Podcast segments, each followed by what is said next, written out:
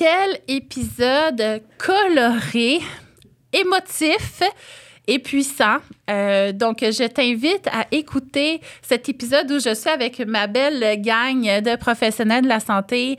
Euh, on est venu discuter de préparation à la naissance. Qu'est-ce qu'on a aimé? Qu'est-ce qu'on aurait fait peut-être autrement? Et euh, c'est parti dans tous les sens. Donc, je pense que ça va être confrontant comme épisode parce qu'il y a beaucoup de choses qu'on euh, croit, euh, qu'on vient remettre en question. Donc, je t'invite à euh, t'ouvrir les yeux, t'ouvrir les oreilles, t'ouvrir le cœur, entendre ce qu'on a à dire, puis ce qui te dérange peut-être, le digérer un peu, voir qu'est-ce qui vibre en toi. Est-ce que c'est quelque chose que tu souhaites peut-être faire différent, penser différent? Donc, passons différent, ouvrons-nous les yeux et je te souhaite une bonne écoute de cet épisode haut en couleur.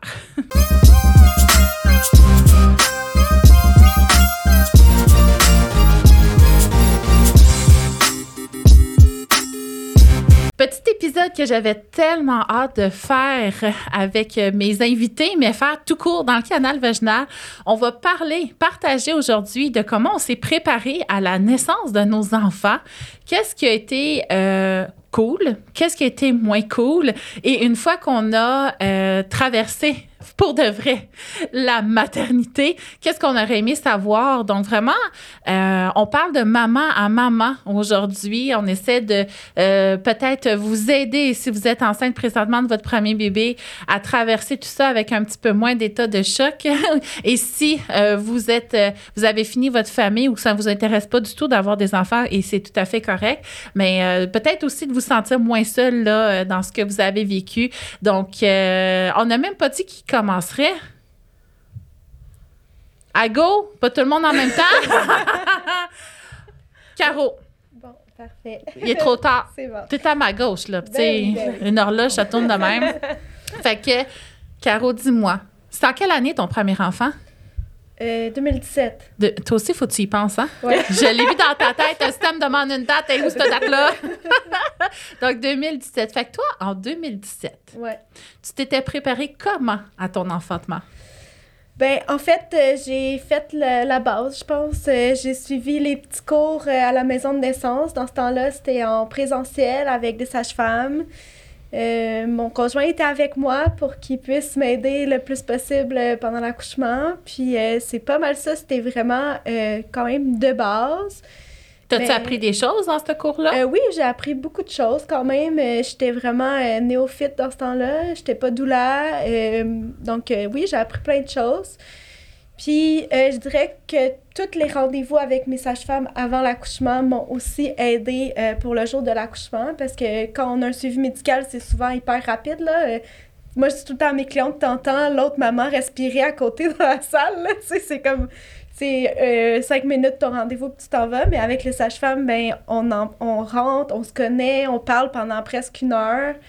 Euh, fait que ça aussi, ça m'a aidé à me préparer à l'accouchement. Mais qu'est-ce qui t'a amené vers des sages-femmes? Je sais pas. je sais pas. On me demande souvent ça, puis on dirait que c'est juste comme j'ai voulu m'informer sur les maisons de naissance parce que j'ai entendu parler de ça. Euh, j'ai lu un article de journal, puis là, je me suis dit, OK, là, il faut vraiment que je m'informe. Je suis enceinte, je veux, je veux pas un suivi médical. Euh, tout de suite, quand j'ai su que j'étais enceinte, j'ai appelé la maison de naissance. Puis euh, j'ai dit à mon chum, garde, on, on gérera en temps et lieu, là. On va aller visiter. Puis, tu sais, lui, était un peu plus réticent au début. Puis finalement, c'est ça, on est allé visiter, puis ça l'a vraiment super gros rassuré parce que souvent, on a comme vraiment beaucoup de préjugés par rapport aux maisons de naissance. Mais c'est un endroit tellement sécuritaire pour donner naissance. Je veux dire, je me sentais plus en sécurité de donner naissance à la maison de naissance qu'en milieu hospitalier, personnellement. Puis tu sais, je pense que c'est propre à chacun. Euh, puis c'est ça, euh, c'est pas mal ça que j'ai fait pour me préparer. Euh, moi, j'avais pas du tout peur de la douleur de l'accouchement, j'avais pas peur d'accoucher, euh, tu sais, j'étais vraiment en grosse confiance. Euh, il y avait tout, j'étais au-dessus de tout ça, là. ben oui, c'est clair, c'est le premier. oui, c'est ça. Fait que, tu sais, dans le fond, la prochaine question, c'est est-ce que ça m'a aidé? C'est ça? ben, est-ce que ça t'a aidé ou comment ton accouchement, finalement, t'a rentré dedans? Ouais, ben, tu sais, j'étais dans la naïveté de, OK, j'avais un plan, tu sais, moi, ça va se passer de même, puis ça va être ça, puis c'était il n'y avait rien d'autre qui pouvait arriver, là. fait que quand j'ai... C'est ça, je vais, on va parler dans un autre épisode de nos enfantements. Mais euh, quand j'ai eu une très, très longue latence euh, suite à un stripping à 41 mm-hmm. semaines, et ben c'est ça, euh, j'étais vraiment pas prête finalement. je pensais que j'étais prête, mais j'étais pas prête. Puis, ben c'est ça, je oui, ça m'a aidé un peu tout ce que j'ai fait pour me préparer, mais clairement pas assez. J'étais prête euh, mentalement. Ben, physiquement, mentalement, mais pas émotionnellement. Émotionnellement, c'est ça que j'allais dire. On nous prépare sur les étapes, mais on nous prépare La préparation, euh, comme de notre état d'esprit, de, de, notre état émotionnel, c'est 80% de la préparation. Moi, c'est tout le temps mm-hmm. ça que je dis à mes clientes. Oui, effectivement. Puis le soutien aussi, tu sais, mon, mon chum, il, était là, tu sais, puis ma sage-femme était là, mais mon chum, euh, je veux dire, c'est pas ça son travail, puis, euh, il a fait de son gros possible, puis lui aussi est en train de vivre une grosse transformation, les papas, euh, je veux dire, eux autres aussi, là, ils vont devenir papas, puis ils ont la fatigue dans le corps, puis, fait que, ça, je vais vous raconter plus tard, mais finalement, j'ai été transférée à l'hôpital. Mais si j'avais eu peut-être une petite douleur pour me dire, let's go, t'es capable, tu vas le faire, ben, ça, c'est reconnu. ça aurait été différent, tu sais. C'est reconnu dans la littérature scientifique. Moi, je suis en train d'écrire mon livre là, sur euh, grossesse et ma vulve là-dedans. Là.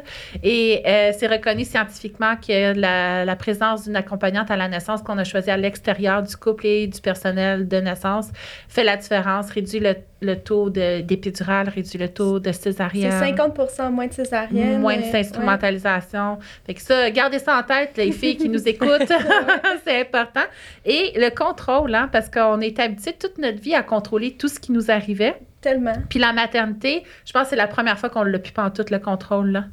On pense des affaires, on prévoit des choses, puis ça s'est toujours passé selon ce qu'on s'attendait. Tu sais, comment qu'on est. Euh, notre anxiété, on la régit surtout euh, justement en contrôlant le plus possible. Puis la maternité, finalement, c'est un coup de poing d'en face. Hein? Que tu contrôleras plus rien, ma fille. Nage là-dedans dans l'incertitude. Nos bébés sont nos meilleurs enseignants, je pense. Ben oui, euh, vraiment. On évolue beaucoup grâce à eux. Mm-hmm. Grâce à eux.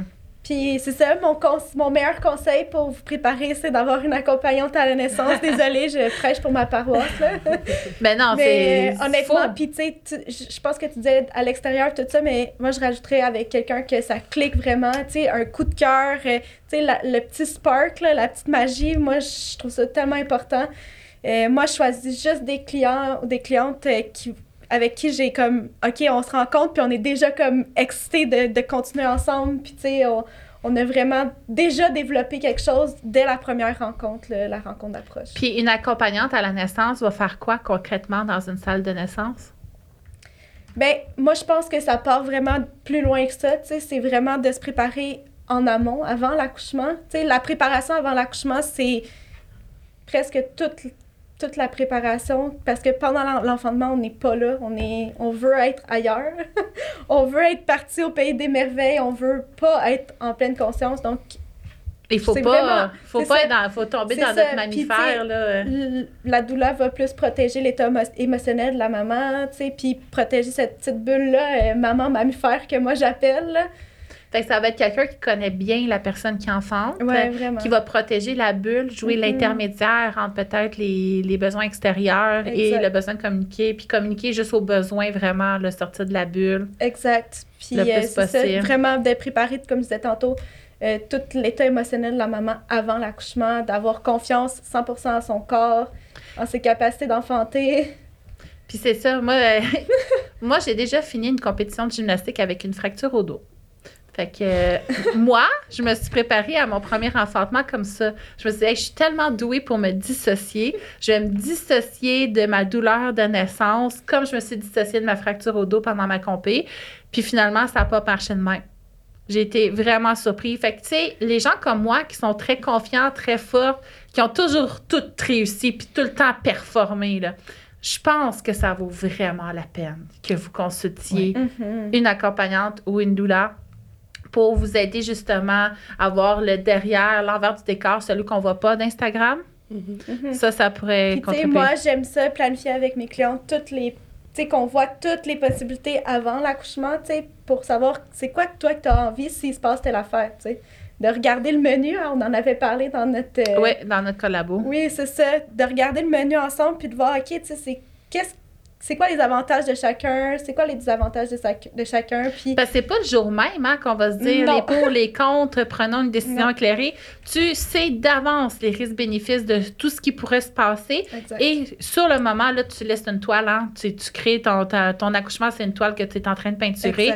Puis là, tu vois, OK, là, j'en ai besoin, j'en ai pas besoin. Puis tu as parlé aussi de conjoints hésitants. Puis là, moi, j'ai quelque chose à dire là-dessus. Tu me laisses-tu? Je te vois venir, là. Les petits coquins. Fait que souvent, les hommes, euh, puis si vous n'êtes pas d'accord, là, je vous laisse, OK, euh, en parler. Et si vous n'êtes pas d'accord aussi, celles qui nous écoutent, venez commenter. Parce que ça va vraiment beaucoup bousculer. Parce que d'un côté, on veut qu'ils se sentent inclus dans ce processus-là, ou qu'ils sont quand même assez exclus, hein? Mm-hmm. À part les petites 30 secondes initiales où il y a une graine qui a semé, là. sont, sont, plus là pour nous soutenir et nous supporter. Et euh, souvent, ben, en tout cas, de mon vécu ou de ce que j'ai vu autour de moi, puis de ce qu'on discute euh, d'autres euh, féministes de la maternité, c'est souvent les conjoints vont avoir leur peur par manque de connaissances, mais ils vont pas nécessairement s'instruire pour déconstruire ces peurs-là. Et au lieu de ça, ils vont nous les transmettre. Et ça, moi, je trouve ça super pathologique, OK? C'est pathologique. C'est une maladie. mais c'est vraiment dangereux, tu sais ça peut venir vraiment nuire à l'enfantement? Ça peut nuire énormément à l'enfantement parce que s'il y a bien une chose qu'il faut développer quand on porte la vie, c'est notre confiance en notre intuition. Mm-hmm. Notre, valider que notre instinct est bon parce que toute petite, hein, là, je sais que je suis plus vieille que vous, mais tu sais, enfant, moi, on me disait, ah, va dire allô, va donner un bec, fais pas ta sauvage, va répondre aux questions, fais pas ta sauvage. Fait que dès petite, moi, on m'a déconnecté de mon instinct, puis mon ventre me le disait, est-ce que celle-là, je le trosse pas, mais on m'obligeait à aller l'embrasser. Fait que toute petite, hein, on me dit, non, fais pas confiance à ton instinct. Fait que ça, c'est un enjeu hein, qu'il faut qu'on analyse quand on enfante parce que notre instinct va prendre une place prioritaire dans tout le reste. Les sciences biomédicales sont là. L'instinct est ici, là? Les sciences biomédicales, c'est un outil, mais c'est pas à côté à l'instinct, c'est pas, c'est rien, là. Fait que c'est l'instinct. Fait que ça, déjà, tu connectes à ça. Et notre conjoint, quand il nous transmet nos peurs, puis notre volonté de l'inclure, bien souvent, ben, on va les prendre, ces peurs-là. Puis ça, moi, ce que je recommande à mes clientes, c'est de les refuser.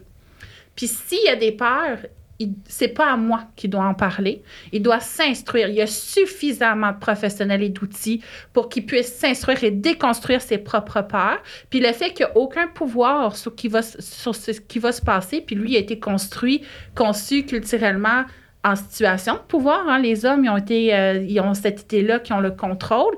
Euh, ben, c'est très confrontant pour eux que la lumière soit pas mise sur eux. Fait qu'ils ont ça aussi à déconstruire comme papa, puis ça va être très bien quand ils vont enfanter aussi, quand ils vont avoir l'enfant dans les bras. Donc, moi, je suis super violente avec ça. si moi, tu sais, j'ai écouté mon conjoint la première fois. J'ai euh, enfanté en maison de naissance quand même. OK? C'était un entre-deux, mais moi, je voulais faire ça chez moi. Moi, je le savais, mon instinct me le disait que de rouler en char, c'était une intervention que je ne consentais pas. Euh, que les, les pogner les bosses pendant mes contractions, me déconnecter de ma bulle, la peur de mettre au monde dans le char parce que moi, j'accouche super vite, puis mon instinct me le disait. Euh, mais je ne l'ai pas écouter parce que lui, il avait peur que je l'aille à la maison. Mais moi, c'est pas quelque chose que je referais. Puis à mon euh, troisième enfant, c'est là que j'ai vraiment dit Regarde, je m'en fous de tes peurs pour de vrai. C'est moi qui porte le bébé. Je parle avec lui, il parle avec moi. C'est moi qui va le mettre au monde. Toi, tu m'accompagnes. Tu n'as aucune idée de mes besoins, de mes ressentis. Tu m'accompagnes. Et là, j'ai mis mon enfant au monde à la maison. Je l'ai mis en, en, une heure et demie, j'ai éternué, il est sorti. Parce que je suis pas sortie de ma bulle, j'étais là. Puis mon conjoint, sa position a changé, mais ça m'a pris trois enfantements. Sa position a changé. Il est passé de j'ai une autorité dans ce qui va se passer à j'en ai aucune et c'est elle qui l'a tout. Je lui transmets ce pouvoir-là et là, moi, je la suis là-dedans.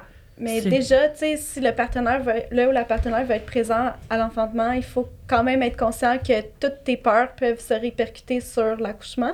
Et jouer sur. Euh, parce que dans le fond, l'hormone qu'on veut pas sécréter pendant l'accouchement, c'est l'adrénaline. Si, mettons, Marie-André est à côté de moi puis elle sécrète une tonne d'adrénaline, ben moi aussi, je vais me mettre en sécréter. Oui. Puis ça peut ralentir le travail, ça peut nuire à l'accouchement vraiment intensément. Mm-hmm. fait que je pense que c'est super important là, que, que vos partenaires euh, se ben, C'est parce qu'ils sont importants, mm-hmm. mais c'est nous, c'est notre événement.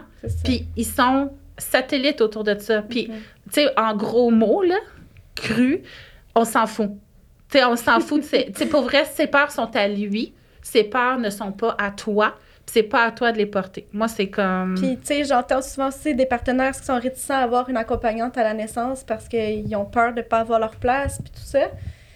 Mais, tu sais, au final, c'est la maman qui, qui, va accoucher, là, tu sais. Puis, souvent, les mamans, ils ont vraiment besoin d'avoir une accompagnante parce que c'est comme ça. ben, parce que on, oui, c'est ça. C'est notre, notre passion.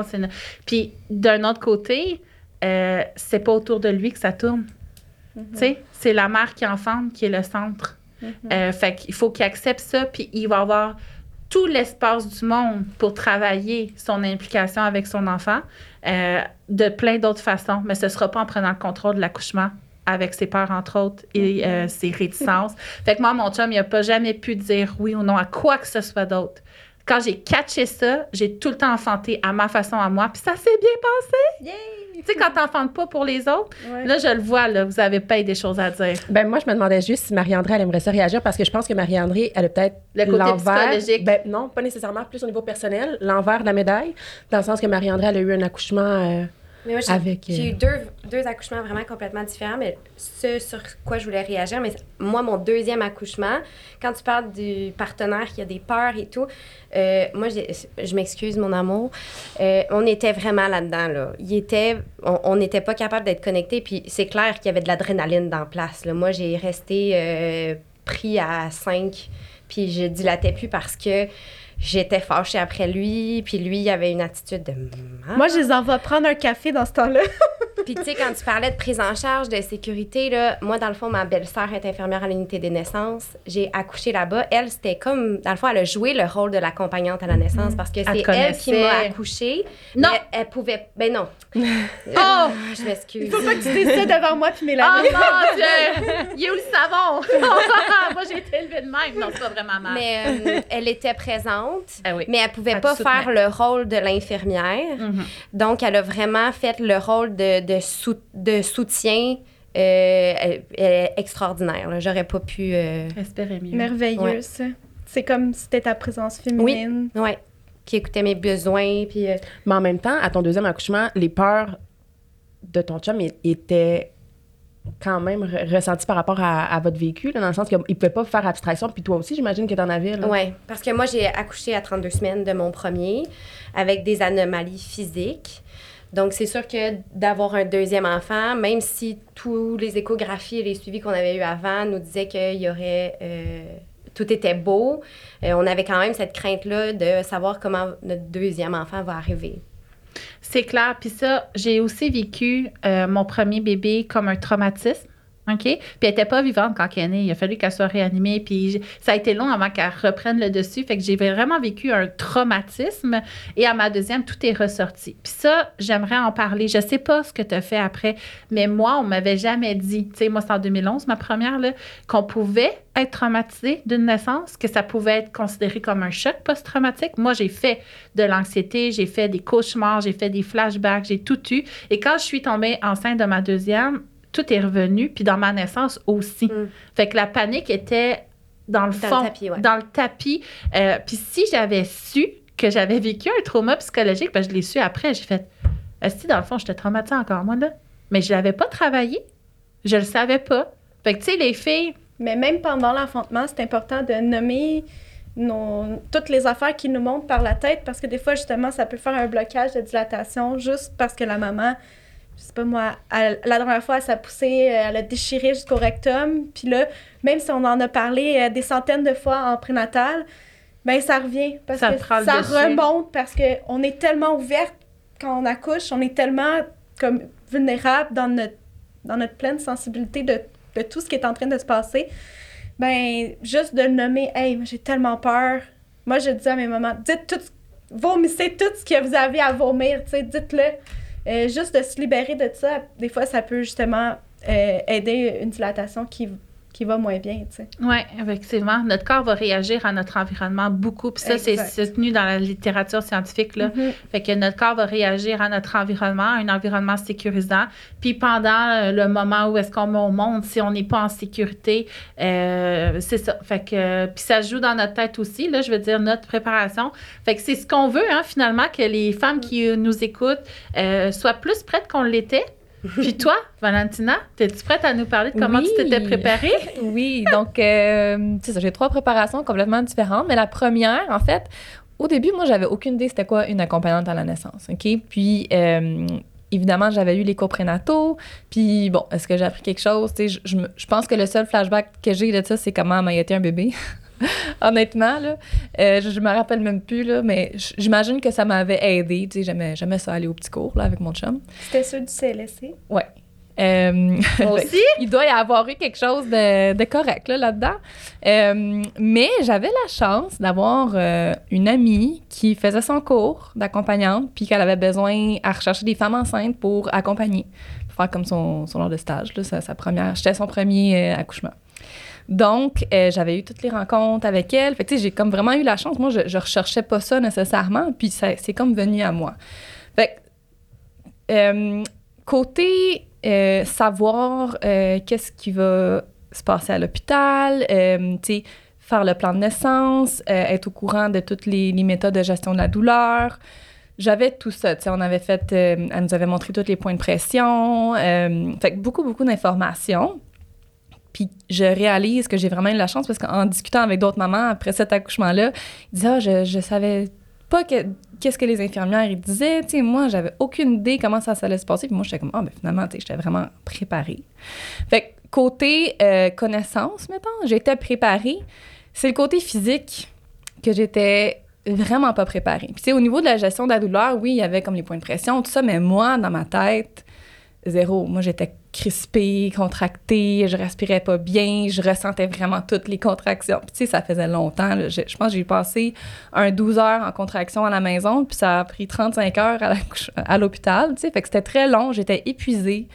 Euh, tu sais, je, ressentais chaque contraction. Tu sais, c'était épuisant, là, à un moment donné. c'est long, puis je dilatais pas. Je pense qu'à 20, 20 heures à l'hôpital, j'étais encore à 1. Fait que, mais il m'avait gardé vu que j'avais l'air d'avoir mal. Est-ce que tu avais eu un décollement des membranes? J'avais eu un stripping. Ah. Donc, euh, c'est ça. c'est ça que. Qui parle. Non, non, mais là, je le sais que c'était à cause de ça, une phase de latence, c'est comme extrêmement interminable, interminable, euh, douloureuse. Fait que ça, dans le fond, j'ai appris par la suite que c'est peut-être une des raisons. Tu sais, je l'ai eu à 38. Moi, dans ma, au dernier un stripping à 38. Ouais. Puis maintenant, c'est. Euh, c'est d'emblée. D'emblée à 38, on, on te l'a. te propose C'est ça. D'emblée à 38, oui. J'ai refusé au troisième. J'ai pris de l'expérience, mettons, avec chaque accouchement. Donc, tu sais, côté connaissance, oui, j'étais prête, mais comme je vous dis, euh, côté physique, zéro. Puis, euh, en fait, moi, tu sais, je vois beaucoup, tu sais, je prêchais pour ma paroisse aussi, là, tu sais, en tant qu'entraîneur, tout ça, de préparer son corps physiquement à l'accouchement, tu sais, je crois beaucoup. Tellement important. Euh, et je l'ai vu vraiment la différence avec les deux autres accouchements, là. Euh, fait j'étais zéro préparée à, à ce niveau-là. Puis, tu sais, j'étais une fille active quand même. Mm-hmm. Tu sais, on va j'ai commencé à neuf semaines, j'ai fait un demi-Ironman. Fait qu'à neuf semaines de grossesse. Fait que, tu sais, je partais déjà une fille très active. Puis je pensais que le fait de, tu sais, m'entraîner, déjà, ça allait aider, mais pas du tout. Comme on s'entraîne pas de la même manière pendant la grossesse, tu sais, peut-être qu'on pourra revenir après, mais c'est complètement différent. Puis il y a une, une méthode, une certaine manière de se préparer physiquement pour s'aider, pour, au niveau du bassin, de la mobilité, tout ça. Juste euh, avoir les... Euh, prévenir, certaines euh, douleurs et tout ça. Les douleurs pendant la grossesse, si t'es déjà épuisé pendant la grossesse parce que t'es endolori de partout, c'est sûr que ça va avoir un impact au niveau de l'accouchement. Si on part déjà un petit peu épuisé, fatigué. Donc, moi, c'est là que j'aime travailler avec les femmes. Mais tout ça pour dire que j'avais fait un gros événement au début de la grossesse donc, évidemment, par la suite, je me suis juste épuisée. J'ai quand même bougé, mais pas de manière optimale pour me préparer à l'accouchement. Ce qui a fait que c'était long, euh, je bougeais pas, mon bassin, je sais pas, je, j'étais crispée là, de la tête aux pieds. Fait que, il n'y avait pas aucun relâchement dans ma tête. tout ça était vraiment. Euh, je ne m'étais pas préparée adéquatement. Donc, c'est pour ça que j'ai, mentalement, au niveau connaissance, savoir euh, épidural ou pas, les autres méthodes, euh, qu'est-ce, quoi répondre s'ils me demandent telle affaire, j'avais tout là, dans mon plan de naissance. Mais bon, ça s'est pas passé comme euh, je voulais. moi, je pensais ne pas prendre l'épidurale, mais oublie ça, là, après 35 heures. je l'ai pris après 20 heures euh, à l'hôpital. Fait que, tu sais, j'ai quand même essayé de retarder le plus possible, mais à un moment donné, j'étais épuisée complètement. Euh, mon chum, il m'a dit sais qu'ils n'ont aucun rapport dans la décision. Non, mais ils sont là. Mais il m'a dit j'aime pas ça de voir comme ça, tu as l'air à vraiment souffrir. Puis, tu sais, je l'ai pris par moi-même la décision, ben puis ça m'a fait du bien par la suite. C'est un feedback bienveillant. C'est ça. Les choses, ils ont pas automatiquement, ils ont pas accéléré par la suite, là, mais en tout cas, ça a été plus long après. Mais euh, c'est ça. Fait qu'il y a eu, il y a eu certaines choses euh, correctes, mais euh, il y a eu beaucoup de... J'ai pris de l'expérience avec cette grossesse-là et j'ai fait les choses différemment là, pour, pour les autres, dont la préparation physique, l'entraînement, euh, tu veux-tu donner déjà une recommandation par rapport à la préparation physique? Bien, moi, je dis tout le temps, l'accouchement, c'est comme un défi sportif. Oui, c'est un. C'est un défi sportif. Donc, tu sais, par exemple, moi, en triathlon, je m'entraînais en natation, vélo, course. Euh, je n'irai pas faire euh, trois heures de musculation pour faire un triathlon. on veut vraiment la spécificité dans l'entraînement. Donc, c'est de s'entraîner euh, spécifiquement pour la grossesse. Donc, on a plusieurs changements corporels pendant la grossesse, euh, le changement au niveau du euh, ben, un déplacement au niveau du centre de masse, on a un déséquilibre au niveau de la posture qui peut engendrer tout plein de douleurs et et de symptômes pelviens. Ben oui, dans c'est ça. On veut aussi prévenir toutes les, euh, les dysfonctions du plancher pelvien. Donc, on veut assurer une bonne posture, premièrement, pour limiter toutes les, les, les, douleurs, les inconforts pendant la grossesse. Mais, euh, tu sais, autant contraction du plancher pelvien que le relâchement, tu sais, on parle Kegel, Kegel, mais on sait, là, c'est pas juste ça qu'il faut faire. Là. On travaille aussi beaucoup dans le relâchement pour laisser tout aller, les exercices de mobilité pour que le bassin puisse être mobile pour laisser passer le bébé. Donc, j'en aurais trop de choses à dire pour comment s'entraîner, mais juste d'être spécifique puis d'avoir un, un, entraînement adapté spécifiquement fait pour la grossesse. Tout comme un entraînement que tu aurais pris pour faire ton triathlon ou n'importe quelle compétition, ben tu prends un entraînement spécifique à la grossesse. Exactement. Vraiment important. Puis moi aussi, je l'ai vécu. Euh, mon troisième, j'ai continué mon CrossFit jusqu'à la fin. Euh, puis c'est lui que j'ai éternué et tombé dans le lit, là. Mais puis mon quatrième, j'ai pas fait de sport, puis j'ai vraiment plus rushé. Tu sais, moi, je pensais que ça suffisait de savoir comment, là, puis d'être prête mentalement. Là, j'étais prête émotivement, mentalement. mais je me suis moins préparée physiquement, puis il y a eu une euh, différence. Ça prend les deux. Ça prend les deux. Puis effectivement, au niveau physique, il y a beaucoup de changements qui sont très minimisés vu que c'est naturel. On croit que euh, le corps va savoir s'ajuster, mais tu sais, c'est de faire sans. Dans le fond, c'est de prendre en considération comme si euh, toute notre passé n'était pas dans notre corps. Fait que ta fracture de coccyx, ta hanche coincée, tu sais, comment ton corps va s'adapter à ce changement de centre de gravité, l'alignement de tes segments, comment tes muscles profonds vont agir ça a tout un effet sur le confort euh, plus mécanique un peu, là, euh, mais aussi sur ta guérison postnatale. Exactement, Puis euh, ta qualité de vie à long terme. Parce que si tu as des blessures, c'est souvent au premier bébé, nos blessures réelles. Souvent, au deuxième bébé, on n'aura pas les mêmes déchirures de ligaments musculaires de nerfs qu'au premier, mais on va avoir quand même des symptômes parce qu'on accumule, mais ce ne sera pas une blessure. Là. On va être plus comme mais vraiment, la première blessure du premier enfantement, elle est réelle. Euh, puis comment la minimiser, comment la soigner aussi, euh, c'est des choses qu'on n'apprend pas. Puis moi, dans mes cours prénataux, tu sais, on nous préparait beaucoup au protocole d'hôpital. Ouais. Euh, on ne préparait pas à avoir un choix on ne préparait pas à comprendre euh, les pour et les contre. Donc, on me disait, il y a la possibilité de l'épidurale, mais on me disait pas que l'épidurale, j'allais avoir un solité qui allait amener plein d'eau dans mon bébé, mon bébé allait perdre plein de poids, puis là, on allait me dire, ben là, ton allaitement, il n'est pas bon. Tu sais, comme le cercle tout ça euh, qui, qui, va avec. Puis, on me préparait pas ou après. Là, je vais vous dire de quoi, mais je l'ai jamais dit à. Peux-tu? J'étais tellement pas prête au après, là. J'ai eu ma fille, OK? Puis puis là, vous allez dire, c'est évident, là. OK? Puis je suis consciente que c'est évident, mais on n'a pas changé sa couche. C'est comme si on était tellement pas prête ou après, puis on était tellement surpris par tout ce qui est en train d'arriver on n'a pas changé sa couche. Puis quand les sages-femmes sont venues, je pense que c'est 24 heures après, il était comme, hey, sa couche, elle serait due. J'étais comme, jamais dans ma tête, je me suis dit, il faut changer la couche de mon bébé. Jamais, jamais, jamais. Fait que, tu sais, c'est à ce point-là à quel point on n'est pas préparé finalement, là. Mais le corps, pis ça, tu sais, moi, je, suis à jour, le côté euh, lecture sur le corps euh, pendant la grossesse, tout le pouvoir qu'on a là-dessus, puis sur l'effet que ça a sur notre qualité de vie à long terme, sur notre niveau de fonction, notre vie, notre image. Euh, puis effectivement, là, moi, je suis vraiment là-dedans. Euh, puis, ouais, fait que il y a beaucoup de choses qu'on sait pas. Il y a beaucoup de choses qu'on sait pas. Comment ça qu'un ventre qui grossit, ça a des effets pelviens? On pense que c'est l'accouchement qui va avoir des effets plus tard, mais finalement, la grossesse, c'est là que notre remodelage se fait le plus. Fait que voilà, je, je vous sème des graines, mais tu sais, vous savez où me trouver si vous avez des questions plus précises.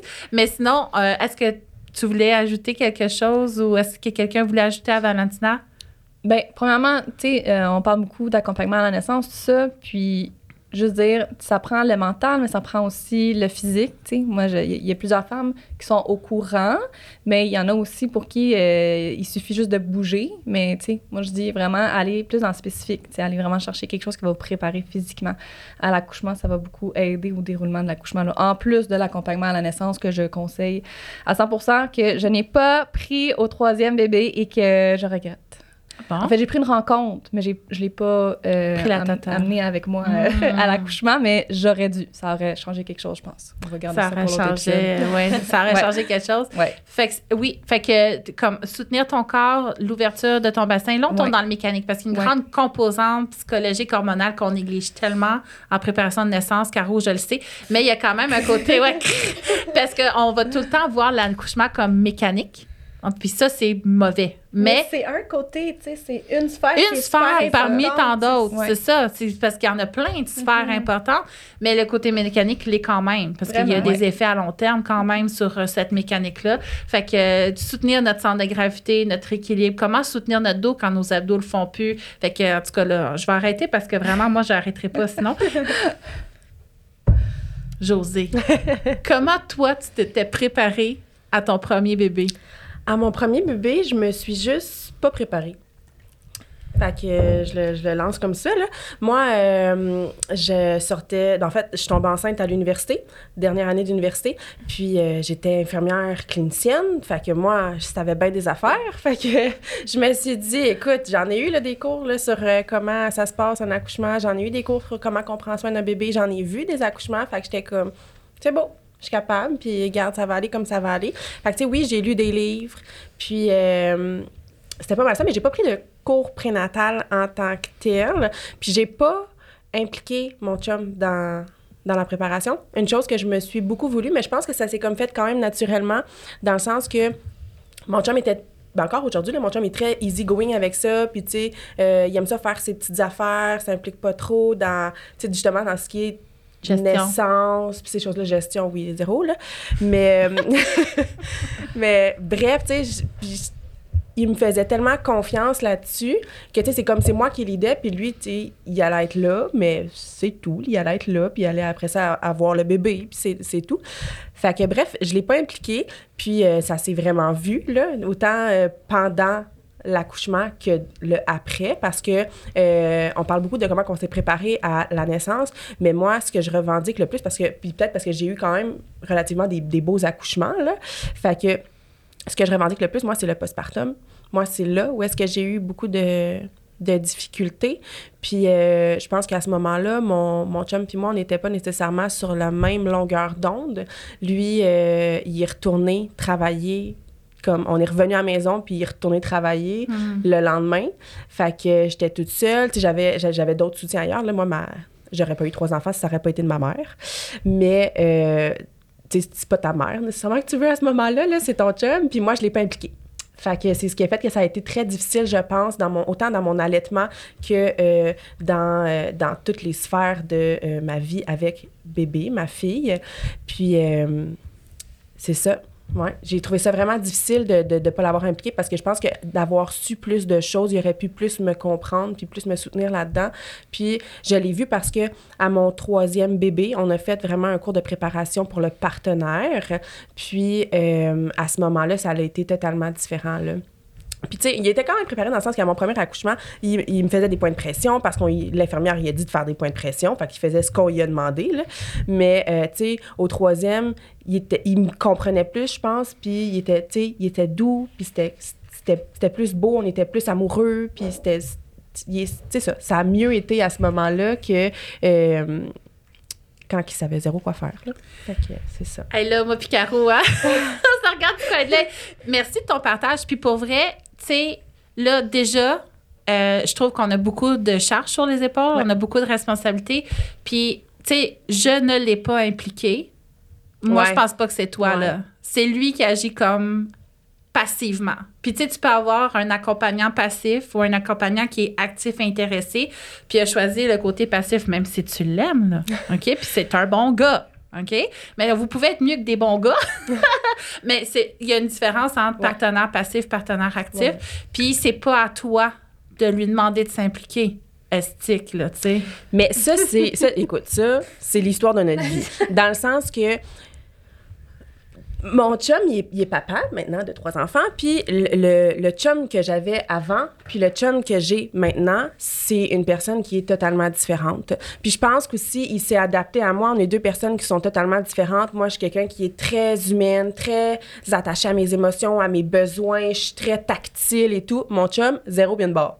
OK, mon chum, si j'y parlerais pas de mes besoins, il en aurait aucune idée. Puis, euh, tu sais, fait que, tu sais, oui, je pense que c'est à lui de s'impliquer, mais en même temps, s'il le fait pas, tu sais, il me semble qu'il y a quand même une part de moi qui veut qu'il le fasse. Fait que c'est quoi la solution à ce moment-là? Tu sais, il faut quand même que j'aille y parler, que, écoute, moi, j'ai ce besoin-là et tout. Puis, tu sais, fait oui, va, je vais pas aller.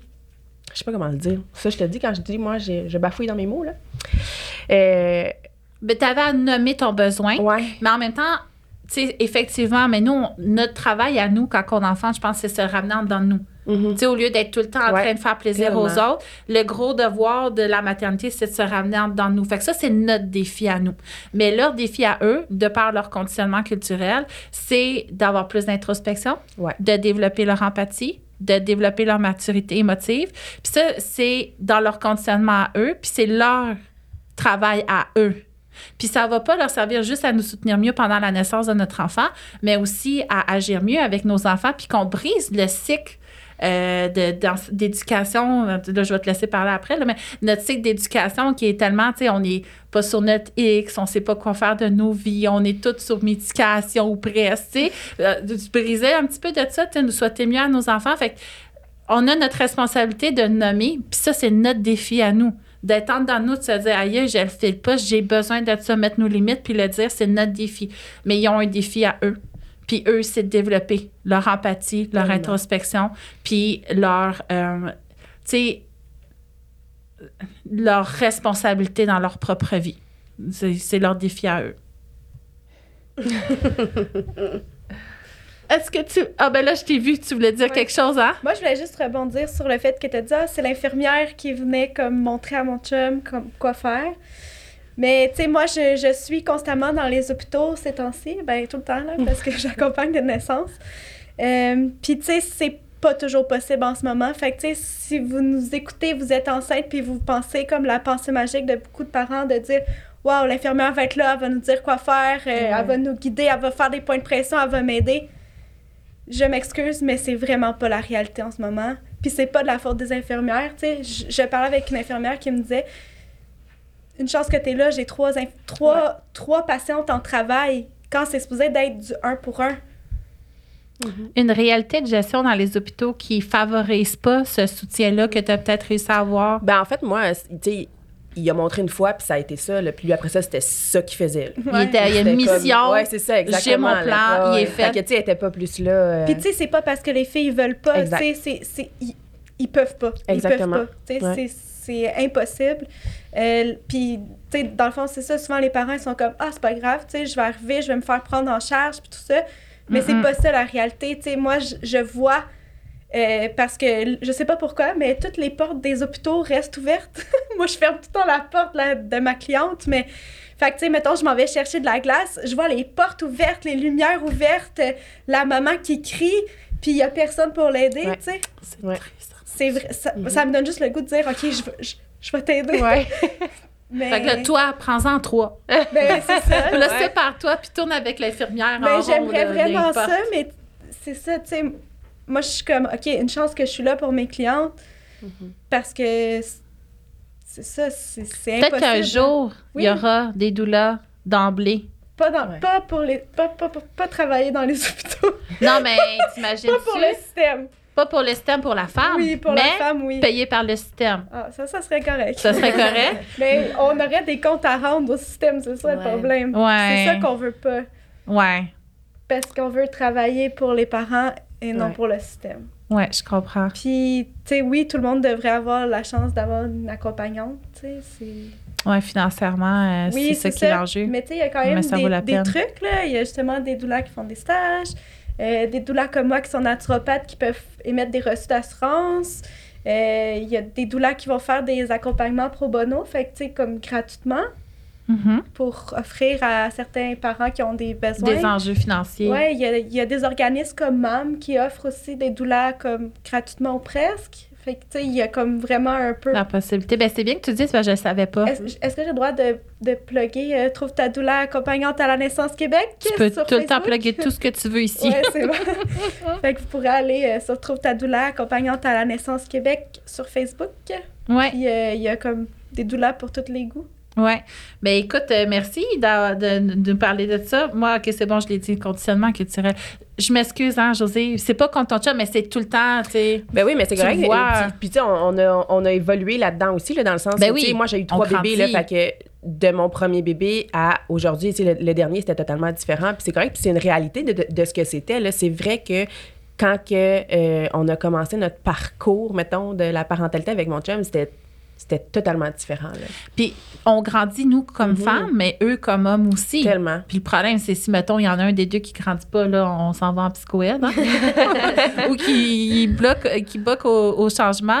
Mais oui, c'est un beau processus. Puis d'en parler, tu sais, des, des femmes qui l'ont vécu, de le nommer, après ça, moi, je m'imagine, tu sais, j'aurais entendu du monde parler comme on parle aujourd'hui à mon premier bébé. Je me serais dit, bon, je vais faire plus de sport, effectivement. Ah, faut que je me prépare émotivement. Les peurs de mon chum, euh, c'est son, c'est sa propriété. Moi, c'est quoi mon rôle à moi? Comment je dois changer? Ça aurait tellement été plus clair dans ma tête, le plan moi, ça aurait été ça, mon plan idéal de naissance. Ça aurait été de savoir c'est quoi mon rôle, le rôle à mon chum, c'est, comment je me prépare. Puis ça aurait fait une méchante différence. J'aurais, pas, pas été traumatisée. Puis je suis certaine que ma fille, tu sais, là, faut pas tout le temps, euh, parce qu'on grandit, puis on fait avec la culture, puis l'époque qu'on est, mais je suis convaincue que moi, ma fille aurait respiré en sortant si j'avais tout su ce que je sais aujourd'hui, tu sais. Fait que euh, voilà. Et là, Marie-André, T'es-tu prête? Parce que toi, c'est ça, bébé 32 semaines, c'était un peu tôt, bébé, pareil. 32 semaines. Euh, fait que moi, j'en avais pas de préparation. De toute façon, j'étais un peu dans le dans l'idée de dire, euh, ben, je vais me présenter, puis... Euh, On va me prendre Je vais avoir mon bébé. C'est ça qui va se passer. J'avais ma belle-sœur que je savais qui serait là. Elle, elle connaît tout ce qui est médical parce que c'est son travail. Fait que je me disais ça, elle, elle va prendre cette partie-là en charge. Puis moi, ben, je vais me présenter, puis je vais avoir mon bébé. Euh, c'est un peu ça qui est arrivé euh, par la force des choses parce que c'est ça, à 32 semaines, euh, ben, je vous raconterai dans un autre épisode, là, mais c'est ça. et puis, tu sais, on parlait de traumatisme, mais moi, j'ai été traumatisée de mon premier accouchement, mais c'était quand même le plus beau parce que euh, à mon deuxième, j'ai pas réussi. Tu sais, au premier, on a vraiment, on sentait l'urgence, c'est qu'on a vraiment été capable de faire équipe, d'être dans un cocon amoureux. On sentait l'urgence. Il y avait beaucoup de monde dans la pièce, et beaucoup de médecins, beaucoup de spécialistes parce qu'on savait pas s'il allait respirer, on ne savait pas s'il y avait tout. Là, ils me donnaient des médicaments pour les poumons, pour le cerveau, pour ci, pour ça. Fait qu'on a vraiment, à travers tout ça, été capable de faire notre cocon. Puis je l'ai eu sans épidural, mon premier. Fait que moi aussi, là, mon chum était vraiment à fond dans les points de pression, dans l'encouragement, dans le soutien. Fait que c'était vraiment le plus bel accouchement, mais aucune préparation. Vous étiez partenaire dans l'urgence, finalement. Oui, vraiment. Fait que ça, c'est un beau lien qui donne confiance. Hein? Puis ça nous a aidés pour toute la suite aussi avec euh, les complications de mon bébé. Euh, mais franchement, ouais, c'est ça. Autant, les, oui, j'étais traumatisée, mais c'était vraiment le plus, le plus bel accouchement. Puis là, avec toutes les discussions qu'on a aujourd'hui, j'ai presque envie d'en avoir un troisième. Oh oui! c'est celui qui nous. Qui nous euh, comment qu'on dit ça? qui fait la paix. En tout cas, moi, ça a été ça. Toi, ça a été ça, Caro? Moi, j'ai fait la paix au troisième. Je sais pas vous, les deux Tellement, c'est vrai. Parce qu'on se connaît mieux. Notre conjoint et nous, on a évolué. Les deux, on se connaît mieux. Puis là, on devient des alliés. Euh, là, toi, tu as été allié de force parce que vraiment, il y avait une situation médicale incroyable.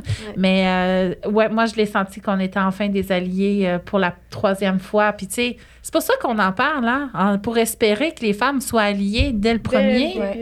Ça serait le fun mm. qu'ils soient pas traumatisés du premier. Mais ça mm. se peut. Moi, j'ai accompagné plein de premiers bébés où est-ce que c'était leur accouchement de rêve. Euh. Ben oui, parce qu'on prend parole. Mm-hmm. Des gens comme toi sur les réseaux prennent parole, puis là, ça nous rentre dans la tête. Puis même si au début, ça fait un peu des dissonances cognitives, on a tellement des croyances de on va se faire accoucher.